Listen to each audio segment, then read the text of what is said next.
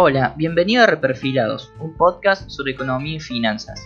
Soy Nicolás Orequia y en este espacio vamos a hablar sobre lo que pasa con la economía de Argentina y del mundo de una forma amena y fácil de entender. Búscame en Instagram como arroba reperfilados y escúchame en Google Podcast, en iTunes y en Spotify. Hola, ¿cómo están? Bienvenidos a este nuevo capítulo de Reperfilados, un podcast de economía y finanzas. Bueno, antes de hablar del tema que nos compete hoy, hay una novedad importante que les quiero compartir. Eh, muchos de ustedes se habrán dado cuenta por la introducción nueva al podcast, que en realidad todavía no grabé, pero bueno, cuando esté subido este episodio ya lo van a haber grabado, ya lo voy a haber grabado. Así que nada, eso. Gracias al asesoramiento técnico de mi amigo Mario Barale, que le mando un abrazo, Estamos en Google Podcast y estamos en iTunes también. Así que ustedes burgueses de clase capitalista que tienen iPhone y MacBook y todos esos chiches electrónicos de gente rica, bueno, ahora me van a poder escuchar por ahí también. Bien, ¿de qué vamos a hablar hoy entonces? Los que estuvieron siguiendo las noticias esta semana se habrán enterado que se aprobó la ley de teletrabajo. Bueno, esta esta nueva modalidad de trabajo que eh, ya existía desde hace muchísimo tiempo, pero que se empezó a hacer más habitual con esta situación del coronavirus. Andaban diciendo hace rato que querían, querían regularla, querían hacer una ley para regular ciertos aspectos del teletrabajo, la cuestión que el jueves la aprobaron. Así que hoy vamos a hablar un poco, vamos a ver más o menos artículo por artículo, a ver qué dice la ley, qué otras leyes complementan a la ley de teletrabajo y vamos a ver qué implicaciones tiene para el que hace teletrabajo o el que trabaja en su oficina, digamos. Lo primero que tenemos que tener en cuenta, y esto es algo más general, es que como es una ley nuevita, nuevita, recién salida del horno, como quien dice, hay muchas cuestiones que están legisladas, pero que mucho no se sabe cómo se van a llevar a la práctica. Por lo general las leyes tienen un decreto reglamentario que se llama que ya hace como especificaciones más, puntuales sobre cómo se van a regular ciertas cuestiones en la práctica. En el caso de ley de, trabajo, de teletrabajo, esto todavía no existe. Entonces vamos a ver cosas que por ahí nos vamos a preguntar, che, pero ¿cómo van a hacer para llevarlo a la práctica? ¿Cómo se va a hacer? Bueno, eso todavía falta. O quizás eh, lo dejen librado a eh, algún acuerdo entre el empleador y el empleado. Eso lo vamos a ver con el tiempo a medida que se vaya explicando la ley. Bien, en definitiva, arranquemos. Los primeros tres artículos de la ley no dicen mucho. Básicamente definen cuál va a ser el objeto de la ley, que es regular el teletrabajo. Hablan de fuentes de regulación. ¿Qué es esto? A ver, esta ley de teletrabajo no está sola, sino que está inmersa en otra legislación o sea que las relaciones de trabajo que se regulen por esta ley también van a estar reguladas por las leyes que regulan el trabajo en Argentina, la ley de contrato de trabajo, la ley de ART, las leyes que establecen feriados, por ejemplo, entonces va a estar regulado por esa ley porque se supone que en un feriado uno no trabaja, por ende también va a afectar esas leyes. Y todo el compendio de leyes que regulan las relaciones laborales en Argentina en definitiva, cualquier relación laboral que cumpla con los requisitos de la ley de contrato de trabajo, que no vienen al caso ahora, pero son los requisitos mínimos que nos piden cuando entramos a trabajar, que, haya un contrato, que estemos registrados en AFIP, que tengamos un sueldo, que tengamos un horario, etcétera, etcétera, etcétera. Esas relaciones de trabajo que se generen en el contexto del teletrabajo van a estar reguladas por esta ley. Después de esto, la ley hace algunas definiciones dice qué es lo que la ley va a considerar como teletrabajo y qué va a considerar como teletrabajador. Entonces dice, el teletrabajo es el trabajo realizado total o parcialmente en el domicilio del trabajador o en lugares distintos del establecimiento, los establecimientos del empleador, mediante la utilización de todo tipo de tecnología de la información y las comunicaciones. O sea, no hace falta que el teletrabajo sea en la casa de uno. Hoy que están muy de moda los coworking, yo puedo ser un teletrabajador, alquilarme un coworking para tener ciertas comodidades, pero eso no va a quitar que sea un teletrabajador por más que yo esté yendo a una oficina. Mientras yo realice el trabajo en otro establecimiento que no sea propiedad de mi empleador, voy a ser considerado teletrabajador. Después abajo eh, define teletrabajador, es el trabajador o trabajadora que realice teletrabajo. Esto es muy simple. También dice que todo trabajador o trabajadora no se considera teletrabajador por realizar ocasionalmente y sin habitualidad su trabajo. O sea que lo importante acá es la habitualidad. Yo tengo que realizar mi trabajo a distancia de manera habitual, no porque una vez me manden a trabajar a mi casa por alguna cuestión en particular, yo voy a empezar a estar regulado por la ley de teletrabajo. Tiene que ser habitual.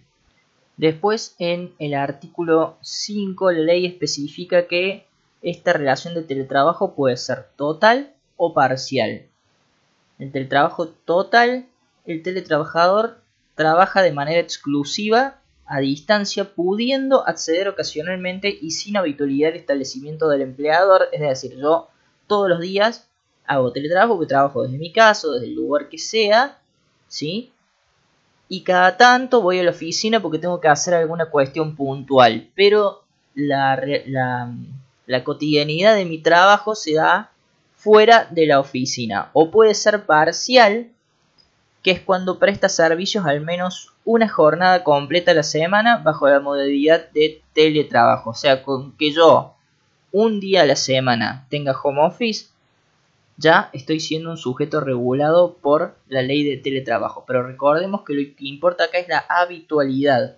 Yo tengo que trabajar un día a la semana con habitualidad por la modalidad de teletrabajo. No es que una vez sí, una vez no, depende de lo que le guste a mi jefe. No, yo tengo que tener habitualmente un día a la semana que yo me pueda quedar en mi casa porque tengo que trabajar en mi casa. O que yo me vaya a un bar porque me gusta trabajar un bar. O que eh, a un coworking una vez por semana porque mi jefe me da ese día de home office y yo lo puedo hacer donde yo quiera.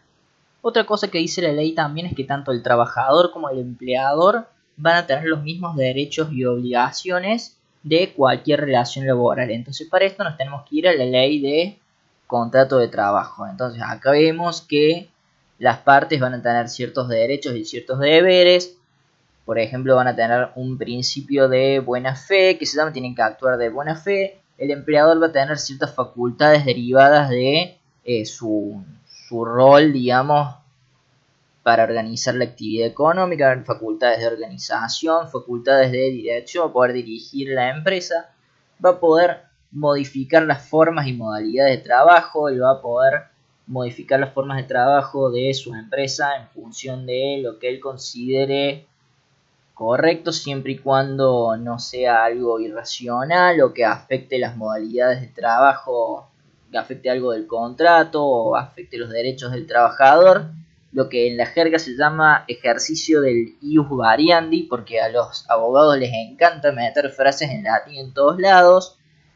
Y después habla de derecho del trabajador, que va a tener derecho a tener un sueldo, igualdad de trato, que por ejemplo las invenciones que realice el trabajador en ejercicio de sus funciones son propiedad del mismo trabajador, por ejemplo deber, van a tener un deber de diligencia el empleador con el empleado, tiene que ser puntual, tiene que ir bien vestido, digamos, deber de fidelidad, no, no puede negociar, no puede realizar negociaciones por cuenta propia o ajena que afecten los intereses del empleador, toda una serie de cuestiones que no viene el caso puntualizarlas acá, pero básicamente el teletrabajador va a tener los mismos derechos y obligaciones y el empleador que realice la modalidad de teletrabajo van a tener los mismos derechos y obligaciones de cualquier relación laboral, más otras que vamos a ver en un ratito.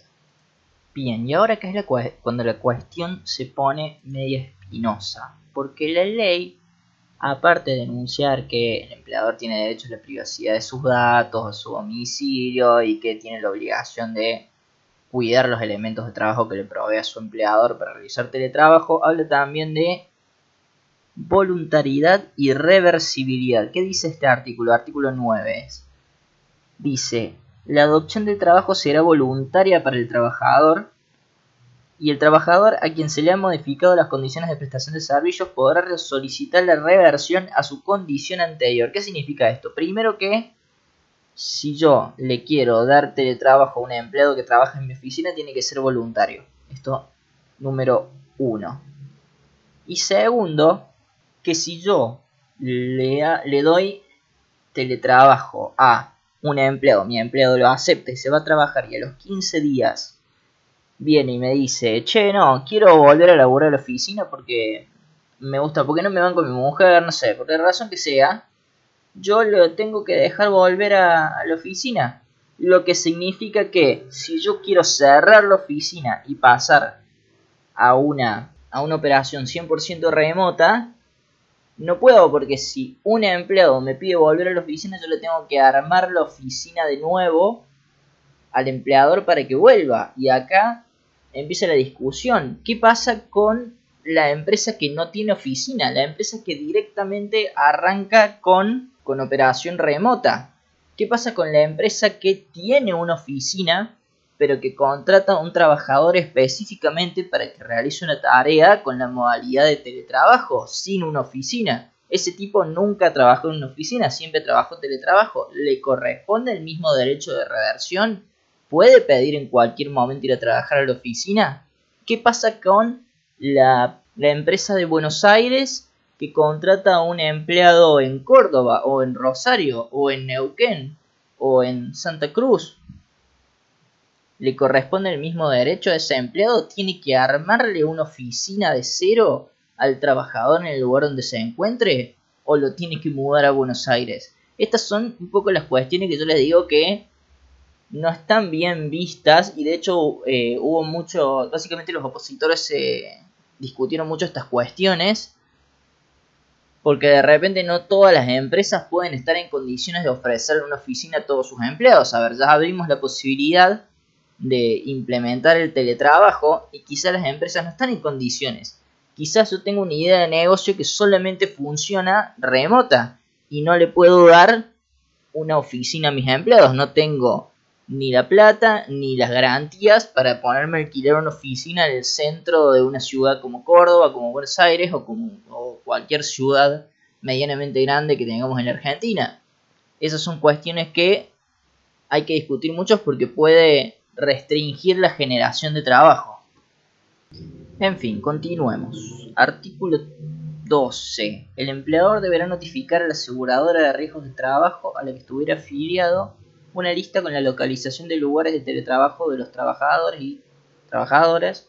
El domicilio declarado será considerado como ámbito laboral a todos los efectos de la ley sobre el riesgo de trabajo, no importa. ¿Qué dice este artículo? Ahora, ustedes saben que, y si no lo saben se están enterando ahora, toda empresa que tenga empleados tiene que tener una ART, una aseguradora de riesgo de trabajo. ¿Qué es una aseguradora de riesgo de trabajo? Es un seguro que una empresa contrata ante cualquier tipo de accidente laboral que pueda, pueda haber en el ámbito laboral. Esto va a depender obviamente del tipo de trabajo que haga la persona. No, no va a ser el mismo riesgo un tipo que labure en un bosque talando árboles de 50 metros de altura que un oficinista. Pero eh, la ley establece que todas las empresas tienen que contratar una aseguradora de riesgo de trabajo. Entonces, ¿qué dice? Que yo, empleador, tengo que ir a la aseguradora de riesgo de trabajo, le tengo que dar un listado con todos los domicilios en los cuales mis teletrabajadores van a cumplir su tarea. ¿sí? Y que ese, ese domicilio va a ser considerado como domicilio laboral para todos los efectos de la ley de riesgo de trabajo. En definitiva, la RT a mí, ¿por qué me sirve que haya una dirección laboral? Porque la RT a mí como trabajador me va a cubrir los accidentes que yo tenga desde que salgo de mi casa y voy a mi trabajo y a la vuelta. ¿Sí? Son los que se llaman accidentes in itinere, porque como ya vimos antes en este capítulo, a los abogados les encanta poner nombres latinos a cosas. En fin, ¿qué pasa con esto? que si yo realizo el teletrabajo en mi casa, entonces mi casa se convierte en domicilio laboral. Entonces, si yo tengo un accidente en mi casa, ¿me lo va a considerar accidente de trabajo aunque no tenga nada que ver con mi trabajo? A ver si va, va a determinar el horario laboral si es un accidente de trabajo, ¿no? Si yo tengo un accidente por cualquier cuestión que no tenga que ver ni con mi computadora ni con ni con nada de los ninguno de los instrumentos que yo utilice para trabajar. ¿Me lo va a considerar accidente de trabajo? No. Yo tengo un accidente un domingo, ¿me lo va a considerar accidente de trabajo? Bueno, estas son cuestiones que, que hay que ver. Muy probablemente lo que pase es que alguien tenga un accidente en su casa, lo quiere tomar como accidente de trabajo, la RT se quiere lavar las manos y haga un juicio, entonces va a haber un fallo que diga que sí, que tal cosa es un accidente de trabajo o que no, que no es accidente de trabajo porque se dio después de la terminación del horario laboral. Así que habrá que ver si las aseguradoras de riesgo de trabajo nos cubren el viaje desde la cama hasta el escritorio, pero por el momento es una incógnita, habrá que esperar a que salga el decreto reglamentario o que alguien reclame algo. Bien, y el último artículo que vamos a ver de la ley, porque es el único importante que nos queda, es el artículo 13, el YETA. El artículo 13 dice, el empleador deberá proveer al teletrabajador de los siguientes elementos. A. Tecnologías de información y las comunicaciones necesarias para llevar a cabo el teletrabajo, o sea, de un software. B. El acceso a servicios de tecnologías de la información y las comunicaciones, servicios de telecomunicaciones y servicio básico telefónico necesarios para llevar a cabo el teletrabajo, o sea, internet y teléfono. C. Insumos y materiales necesarios. Acá interpreto. Tinta para la impresora, hojas, no lo sé. Un escritorio y silla ergonómica, extintor portátil contra incendios, un botiquín de primeros auxilios. El empleador deberá asumir los costos de operación, funcionamiento, mantenimiento y reparación de los elementos enumerados en el artículo anterior, además del costo de las energías utilizadas medidas de la mejor forma posible y acordada por ambas partes. El, trabajador, el teletrabajador o la teletrabajadora no podrán ser obligados a utilizar elementos de su propiedad, si podrán utilizarlos de manera voluntaria. Es decir, el empleador al trabajador le tiene que comprar, arrancando una compu, le tiene que dar un software, le tiene que asegurar el acceso a internet, le tiene que comprar un escritorio, una silla, le tiene que dar un extintor, un botiquín de primeros auxilios. Hay que ver después cómo se termina aplicando esto. A ver, el empleador, el internet del teletrabajador va a estar a nombre del empleador o el empleador lo va a pagar y después le va a dar la factura al, empleador para que se lo devuelva. Estas son cuestiones que se van a dar con la práctica. Quizás la ley yo interpreto que sí, que la ley lo deja a libre arbitrio de la relación entre empleador y trabajador, pero puede ser que después salga el decreto reglamentario y diga, no, el, el empleador tiene que pagar taca taca el internet y el teléfono del teletrabajador y, y que el empleador después lo tenga que pagar, digamos. Eh, pero en definitiva son cuestiones que lo vamos a ver con la práctica. En definitiva, aclaraciones que tienen que ver con la ley pero no están en el texto. Primero, yo me estoy basando en el proyecto de ley de teletrabajo que ingresó a diputados porque lo estuve buscando tanto en Infoleg, que es la página que uso yo siempre para bajarme proyectos de ley, como en el boletín oficial de la nación y no está en ninguno de los dos lados. Interpreto que todavía no le han publicado porque es reciente Desconozco si durante el debate le han dado alguna modificación. Yo creo que no, que pasó así como está. Pero si hay alguna modificación, no le den bola esa parte, le, pido disculpas y oportunamente se los estaré informando por otro medio. Punto número uno. Punto número dos. Esta ley va a empezar a, a entrar en funcionamiento 90 días después de que se levante la cuarentena, es decir, allá por el año 2035 cuando podamos salir, no, mentira. Una vez que podamos salir, que esperemos que sea pronto, 90 días después de eso va a empezar a tener efecto esta ley. O sea que por ahora, si eh, estás en condición de teletrabajo y te enteras de que esta ley, todavía no, no está, no está, con, está sin efecto, pero recién cuando se levante la cuarentena, 90 días después, va a entrar en va, va a empezar a estar regulado por todas estas cuestiones que regula esta ley. Conclusiones sobre el tema de hoy, para ir cerrando un poco el capítulo. ¿Qué es lo que dice la ley de teletrabajo que se aprobó el jueves en el Senado de la Nación? Básicamente, punto número uno, que las relaciones de trabajo que se den por teletrabajo tienen que tener las mismas, las mismas formalidades que cualquier otra relación de trabajo normal.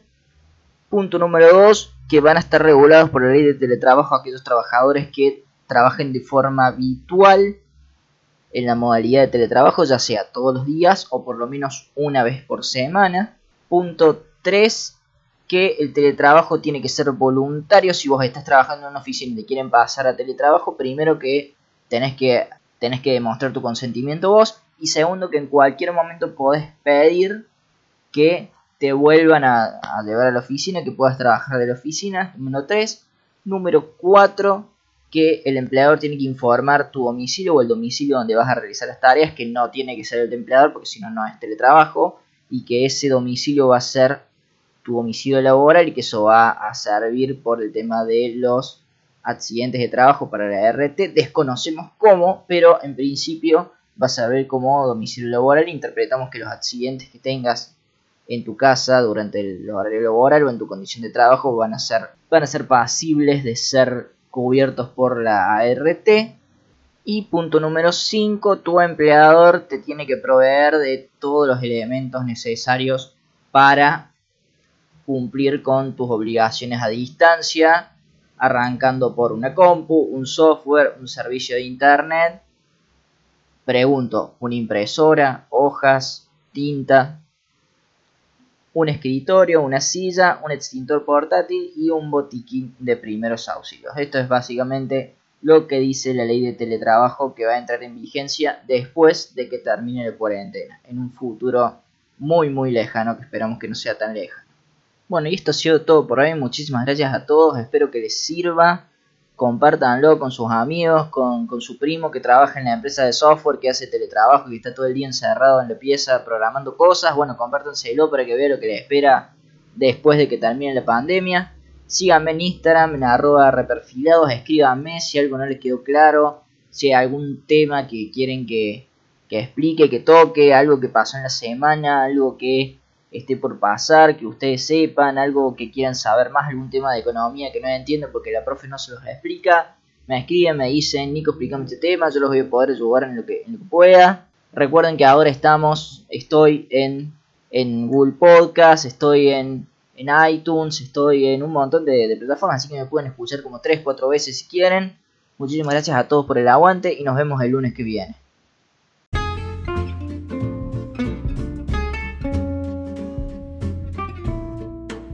Esto fue Reperfilados, un podcast sobre economía y finanzas. Acordate que me podés encontrar en Google Podcast, en iTunes y en Spotify, y también en Instagram como arroba reperfilados, donde me podés escribir tus dudas y sugerencias. Muchas gracias por escucharme y nos vemos el lunes que viene.